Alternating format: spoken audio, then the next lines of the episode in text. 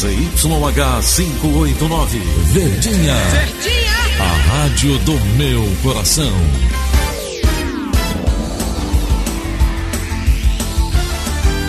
Rádio Notícias, Verdes Mares, 810. Atenção, emissoras do interior, para o top de 5 segundos.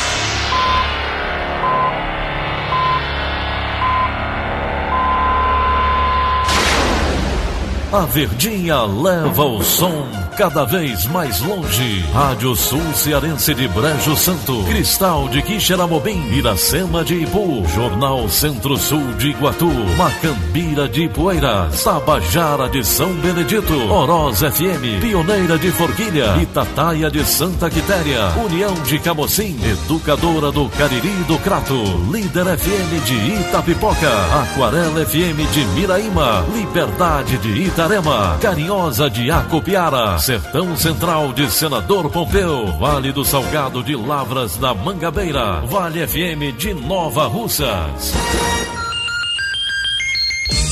6 horas e 30 minutos, confirmando 6 horas e 30 minutos, segunda-feira, 27 de janeiro, ano 2020, manchetes do Rádio Notícias Verdes Mares. Fortaleza registra chuva com fortes rajadas de vento. Livro Chacina das Cajazeiras será lançado amanhã. Fórum Clóvis Bevilacqua recebe o caminhão do cidadão. As informações da Copa do Nordeste do Campeonato Cearense. Essas e outras notícias em instantes. CYH 589. Verdes Mares AM. Rádio Notícias Verdes Mares. 6 e 31 Tempo, tempo e temperatura. A previsão do tempo para hoje no Ceará é predomínio de nebulosidade variável em todas as regiões, com possibilidade de chuva na faixa litorânea, Serra da Biapaba e no maciço de Baturité e na região centro-sul do estado. Em Fortaleza, a temperatura deve ficar na marca de 26 graus a mínima enquanto a máxima deve chegar aos 31 graus. Ontem de manhã, Fortaleza e região metropolitana registraram chuva com fortes rajadas de vento que chegaram a 47 km por hora. O fenômeno, segundo a FUNSEMI, foi causado por uma área de instabilidade próxima do litoral também contribuíram o calor e a alta umidade dos últimos dias. Devido à intensidade da chuva, o fornecimento de energia em alguns pontos da cidade foi interrompido durante alguns minutos. De acordo com a Enel, a causa foi uma, um derrame de linha de distribuição de alta tensão na água fria Papicu. As rajadas de vento causaram quedas de árvores por toda a cidade.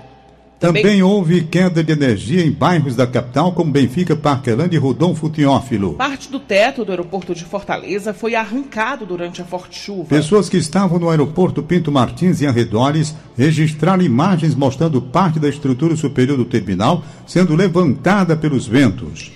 E um veículo tombou na garagem de uma residência após o condutor perder o controle e invadir o local. O acidente aconteceu na tarde de ontem na rua Sargento Jorge Teles Sampaio, no bairro Independência, no município do Crato. Segundo a proprietária da residência, Terezinha Duarte, ela estava na cozinha quando ouviu um barulho. Ao ver cena, passou mal e foi socorrida pelos vizinhos, levada para a unidade de saúde. O portão da casa foi arrancado e parte da parede ficou danificada com o impacto do veículo. Conforme testemunho o motorista, identificado apenas como Elon Lima, apresentava sinais de embriaguez. Ele foi socorrido por familiares e levado para o hospital.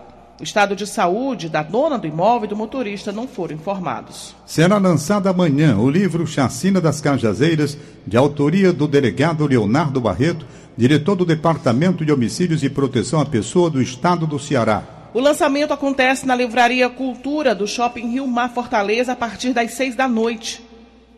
A obra, produzida pela editora Sene, também traz um relato amplo sobre a criminalidade no espaço urbano, como informa o delegado Leonardo Barreto.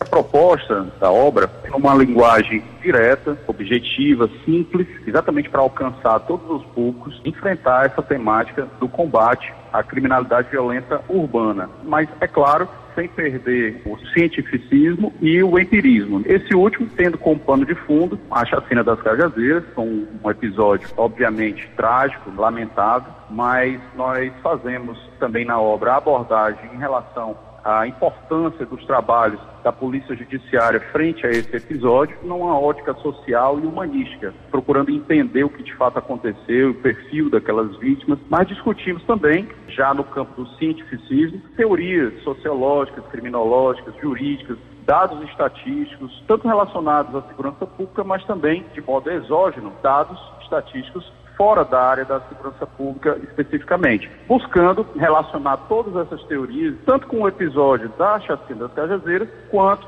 com os crimes violentos letais intencionais ocorridos aqui no estado do Ceará, mais especificamente na capital, cidade de Fortaleza.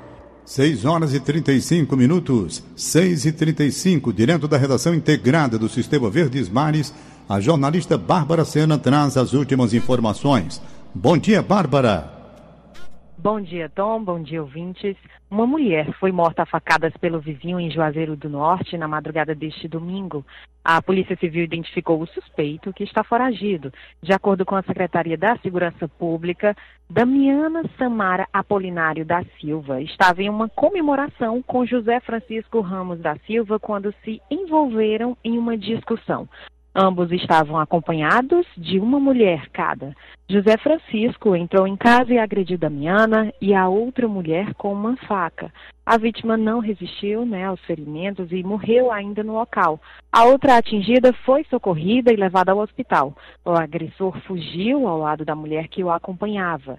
O núcleo de homicídio e proteção à pessoa de Juazeiro do Norte está à frente das investigações. A gente fala também sobre outro caso, mas agora em Fortaleza. Um suspeito de roubo foi agredido e baleado na Feira da Parangaba, localizada na rua Pedro Muniz, e o caso aconteceu na manhã deste domingo. Conforme a Secretaria da Segurança Pública, uma composição foi acionada via CIOPS, via Coordenadoria Integrada de Operações de Segurança, e quando chegaram ao local encontraram um homem caído. Ele foi perseguido por populares. O suspeito foi levado ao hospital, onde está internado sob escolta policial. Ainda de acordo com a SSPDS, a pessoa que atirou no infrator ainda não foi identificada. Bárbara Sena, para a Rádio Verdes Mares. 6h36. Cidade. O Fórum Clóvis Bevilacqua recebe esta semana o Caminhão do Cidadão para emissão de documentos à população. Repórter Roberta Souza. Durante o atendimento, que acontece de hoje à sexta-feira, será levado à população o serviço de emissão de documentos, como RG primeira e segunda via, CPF primeira via e atualização de endereço folha corrida, atestado de antecedentes criminais e serviços online do Detran, consultas, taxas, multas, pré-cadastros, entre outros. O atendimento ao público será feito por senhas, distribuídas no próprio caminhão, que estará no estacionamento ao lado da rampa da entrada principal do fórum. O horário de funcionamento é entre 8 e 12 horas e 13 e 16 e 30. Serão distribuídas 80 senhas por dia. O Caminhão do Cidadão é uma iniciativa da Secretaria de Proteção Social, Justiça, Mulheres e Direitos Humanos do Governo do Estado do Ceará. Fortaleza e os municípios da região metropolitana que não tratam adequadamente os resíduos sólidos têm até o dia 31 de dezembro deste ano para apresentarem planos de gestão. As informações estão com Antônio Laudenir. Essa também será a data final para o fim dos lixões a céu aberto, para as prefeituras que não elaborarem seus planejamentos para a gestão do lixo. O prazo foi estabelecido pelo novo Marco Legal do Saneamento Básico, aprovado pela Câmara dos Deputados no fim de 2019. O projeto de lei será item prioritário na pauta do Senado Federal neste semestre e precisará ainda da sanção do presidente da República, para que os prazos comecem a valer. Atualmente, o Ceará conta com 156 unidades inadequadas de descarte de lixo segundo o levantamento da Associação Brasileira de Empresas de Limpeza Pública e Resíduos Especiais. O Estado tem apenas três aterros sanitários legalizados, sendo eles o Aterro Sanitário Municipal Oeste de Calcaia, um em Brejo Santo e o outro em Senador Pompeu.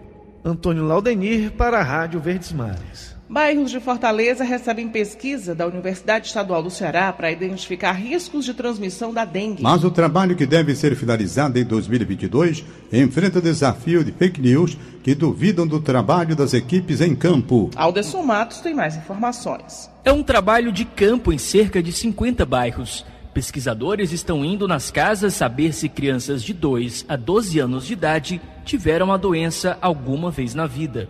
O objetivo é controlar o Aedes aegypti, transmissor da dengue e de outras doenças. Juntos nós pretendemos combater a dengue e também controlar o mosquito. E então essa pesquisa circulará em 68 setores censitários, que estão distribuídos em quase 50 bairros de Fortaleza.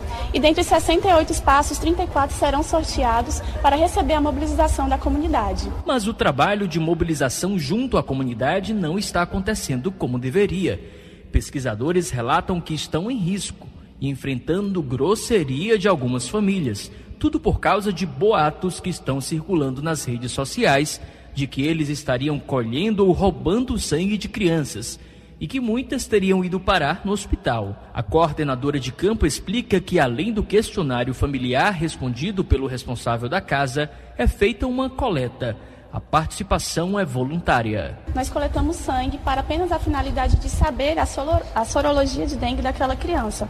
Então nós utilizamos essa lanceta, que é totalmente estéreo e descartável, parece muito com teste de glicemia.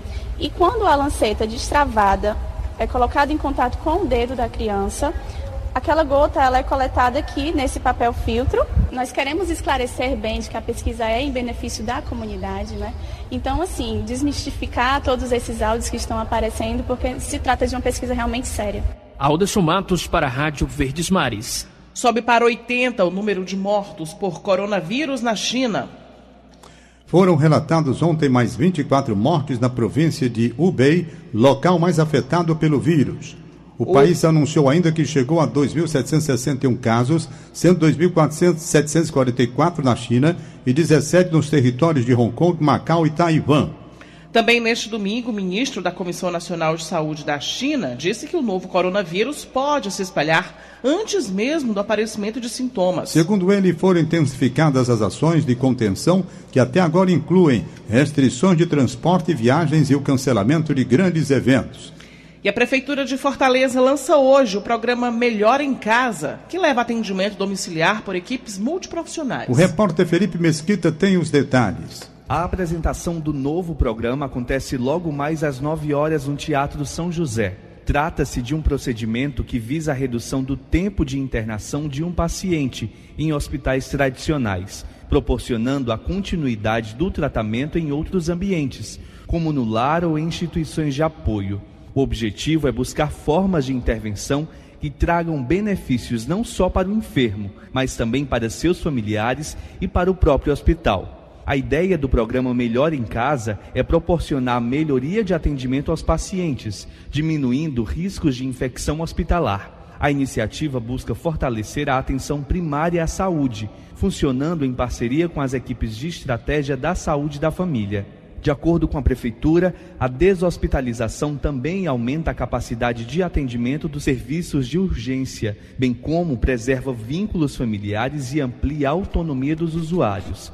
Estudos sugerem que cerca de 20 a 30% dos pacientes maiores de 75 anos com problemas crônicos de saúde são hospitalizados de maneira inadequada. Felipe Mesquita para a Rádio Verdes Mares.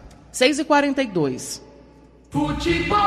E direto da sala de esportes, Tom Alexandrino traz informações da Copa do Nordeste e da rodada do Campeonato Cearense deste fim de semana. É com você, Tom. Bom dia a você, torcedor, acompanhando aqui a Rádio Verdes Mares, logo cedinho, trazendo algumas informações de um campeonato cearense de definições, inclusive para a segunda fase da competição e de estreias também de Fortaleza e Ceará na Copa do Nordeste. Mas vamos começar aqui pelo nosso campeonato cearense. Tivemos a definição da sétima rodada. Jogos no sábado. O Pacajus empatou com o Horizonte em 1 a 1 no João Ronaldo, o Horizonte inclusive já rebaixado. O Atlético Cearense no estádio Presidente Vargas venceu o Calcaia por 2 a 1 e já no domingo, o Floresta que ainda lutava por permanência, precisava vencer o Guarani de Sobral, mas acabou empatando em 1 a 1. E o Ferroviário, no Elzir Cabral, venceu o Barbalha por 1 a 0. Detalhe desses jogos é que nessa primeira fase da competição, Guarani de Sobral conquistou o título simbólico que representa uma vaga na Copa do Brasil de 2020. E aí a segunda fase ela já tem algumas definições. O Fortaleza estreia contra o Calcaia já na terça-feira, às 9 horas da noite, no estádio Presidente Vargas. O Pacajus enfrenta o Barbalha, isso na quarta às três e meia no João Ronaldo, em Pacajus. O Guarani de Sobral pega o Atlético Cearense no Junco, também na quarta às 8 horas da noite. E a gente já tem Clássico da Paz, hein? Quarta-feira, nove e meia da noite, Ceará e Ferroviário aí, iniciando, dando a largada nessa segunda fase do Campeonato Cearense. Agora falando de Copa do Nordeste, Fortaleza estreou no sábado no Barradão e empatou fora de casa contra o Vitória por 0 a 0 e o Ceará ontem, final de tarde, início de noite, empatou com o Frei Paulistano em 2 a 2. Agora a próxima rodada da Copa do Nordeste tem clássico rei, hein? Ceará e Fortaleza no próximo sábado às 6 horas da noite. Tom Alexandrino para a Rádio Verdes Mares. Wilton Bezerra faz o análise da partida entre Ceará e Frei Paulistano. Bom dia. O time do Ceará fez 2 a 0 em cima do Frei Paulistano no primeiro tempo e poderia até ter resolvido a parada na etapa inicial. Marcou muito cedo, aos 11, aos 18, com Bascola e Vinícius. Vinícius deixou uma bela impressão, mas ainda assim sofreu dois sustos, porque o Praz teve que fazer duas grandes intervenções ainda no primeiro tempo. Seguiram-se duas chances do Ceará ampliar, uma inclusive com o Rodrigão, que perdeu um desses gols feitos. Fomos para o segundo tempo. Aí a coisa foi inteiramente diferente. De certa forma, o time do Ceará se acomodou, ou diríamos, cansou. Aliás, por falar em cansar, ter câimbras, é bom que se diga o seguinte: o problema é de todo mundo, o problema é de todos os times. Então todo mundo entende realmente que a condição de preparação não foi a ideal. Mas você tem que analisar em cima do que é oferecido. Se o time do Ceará tem problemas físicos, podem ter certeza que o time visitante também os teve durante a preparação. Não é ainda a ideal. Mas o fato é que o Frei Paulistano melhorou no segundo tempo, passou a jogar melhor, saiu daquela condição inibida da primeira etapa e acabou empatando o jogo. E o que é pior, em dois cruzamentos na área. Um do lateral Matheus que o Caio marcou e o segundo com o Bey pegando de cabeça um escanteio. Quer dizer, tem problemas para resolver. Na hora que o time do Ceará foi exigido no segundo tempo, aí ele apresentou fragilidade. Claro, alguns jogadores cansados, é evidente que não existe automatização, mas o resultado não pegou legal. O empate dentro de casa. O Wilton Bezerra para a Rádio Verdes Mares.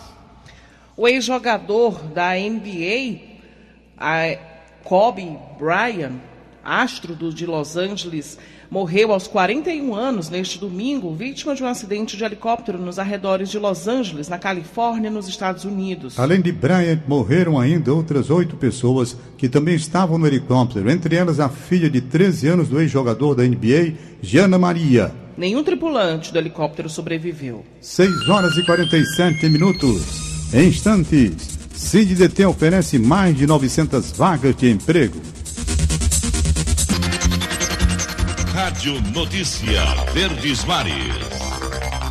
6 e 49 Política.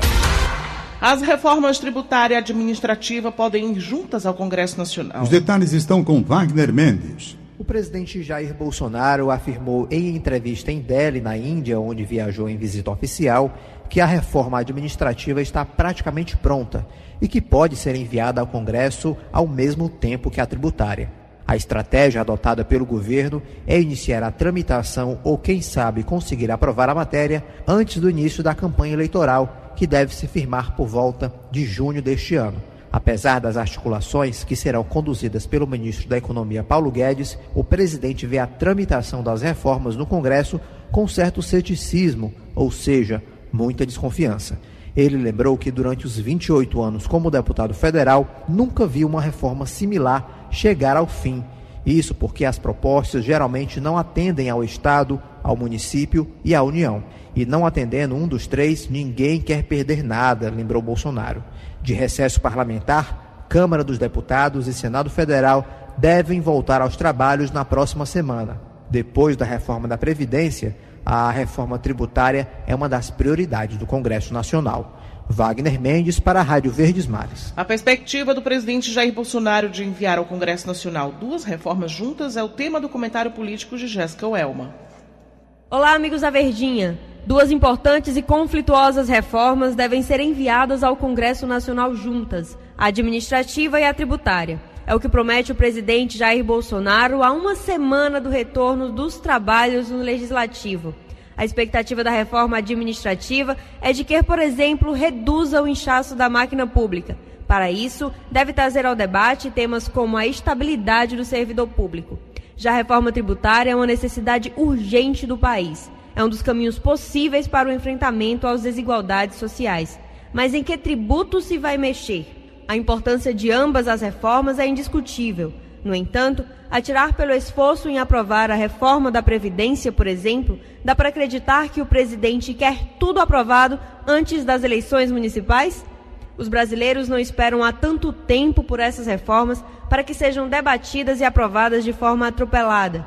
Agora é cobrar responsabilidade e compromisso social do Poder Legislativo, que é, de fato, quem vai dar o tom da tramitação de tão necessárias mudanças. Jéssica Welma para a Rádio Verdes Mares. Tribunal de Contas do Ceará reúne especialistas em tecnologia para desenvolver uma plataforma voltada à gestão pública. O encontro ocorreu na sexta-feira e no sábado.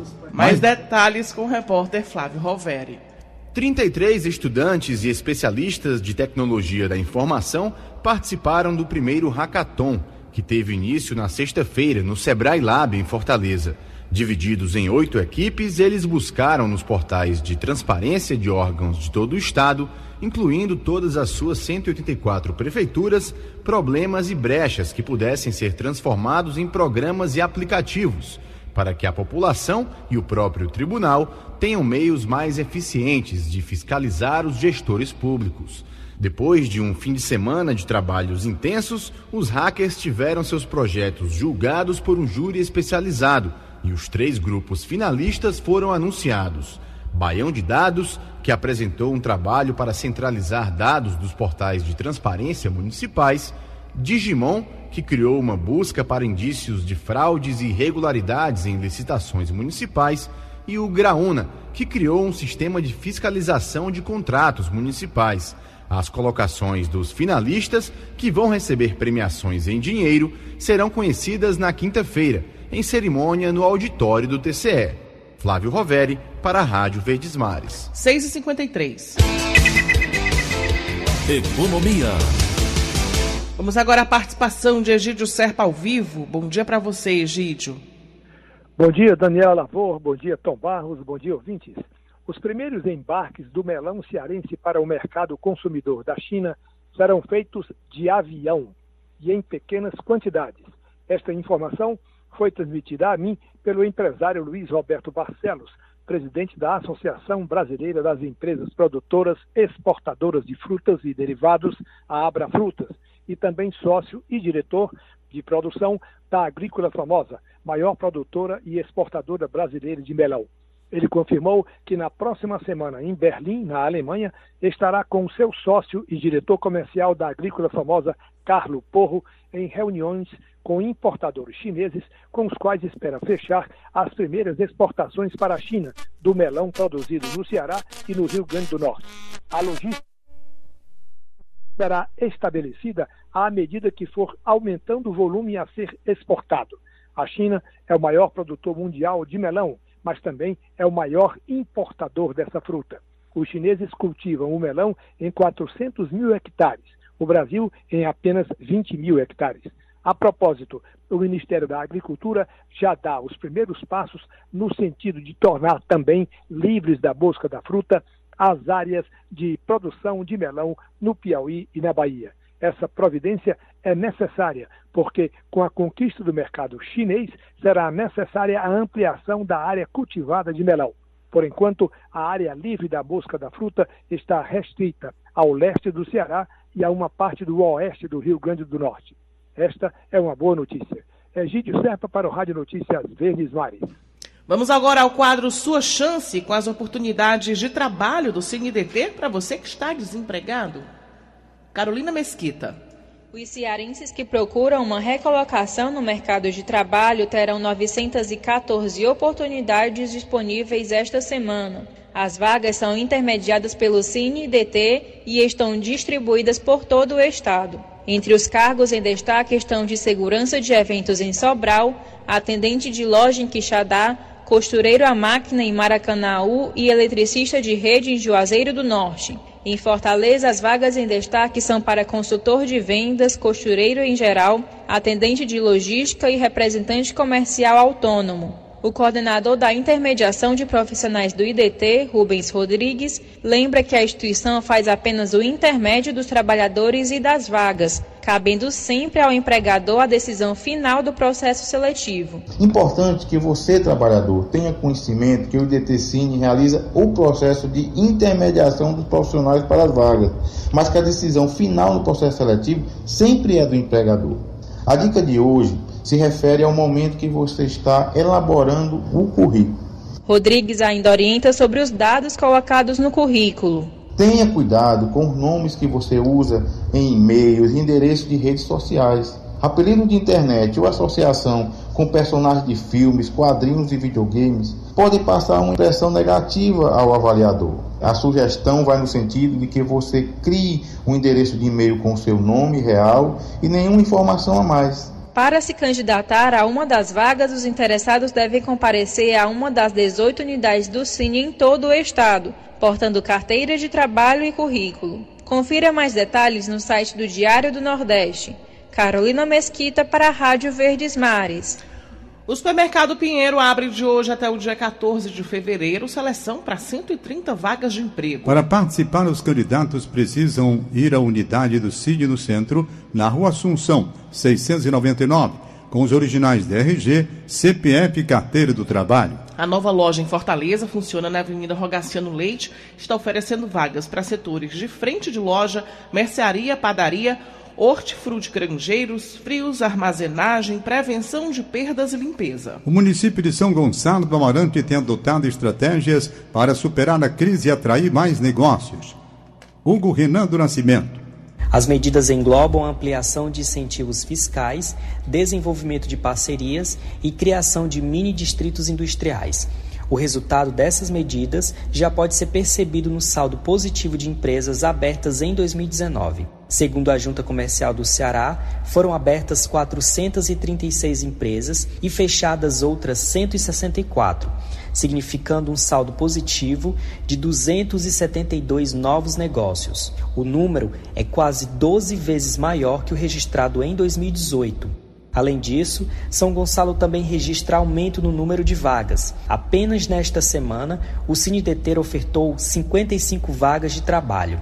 A expectativa é que o número de postos formais aumente neste ano. A matéria completa você confere no site do Diário do Nordeste. Hugo Renan do Nascimento para a Rádio Verdes Mares. O aeroporto de Fortaleza Pinto Martins lidera o ranking de voos internacionais do Nordeste. Bernadette Vasconcelos tem mais informações. As viagens internacionais no aeroporto de Fortaleza tiveram um aumento de 38% no ano passado. Foram 547 mil embarques e desembarques.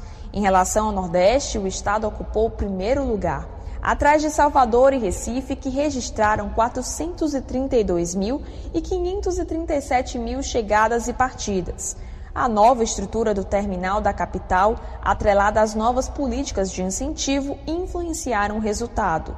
É o que pontua o professor Cláudio Jorge Alves, do Instituto Tecnológico da Aeronáutica. A nova administração, vinculada com empresa europeia, é, incentivou que o acesso à portão de entrada do Nordeste fosse Fortaleza. Historicamente, ou é Salvador ou é Recife, Salvador e Recife, e nessa história o aeroporto de Salvador a, a, não estava ainda adequado, e o de Recife tem lá suas limitações. E de Fortaleza, em madrugada, é, com uma, uma, proposta de upgrade, né, de crescimento de adequação, e trouxe empresas aéreas. E parece que o resultado inicial foi bastante positivo. Bernadette Vasconcelos para a Rádio Verdes Mares. 6 e 59 Acabamos de apresentar o Rádio Notícias Verdes Mares. Redatores Roberto Carlos Nascimento, Brenda Buquerque e Elone Pomuceno. Áudio Augusto Assunção contra a regra, Línia Mariano. Diretor-geral de jornalismo, Idelfonso Rodrigues. Chefe de núcleo, Iana Ribeiro. Outras informações, acesse verdinha.verdesmares.com.br ou facebook.com.br verdinha810. Em meu nome, Daniela de Lavor, em nome de Tom Barros, tenham todos um bom dia. De segunda a sábado, seis e meia da manhã. Rádio Notícias Verdes Mares.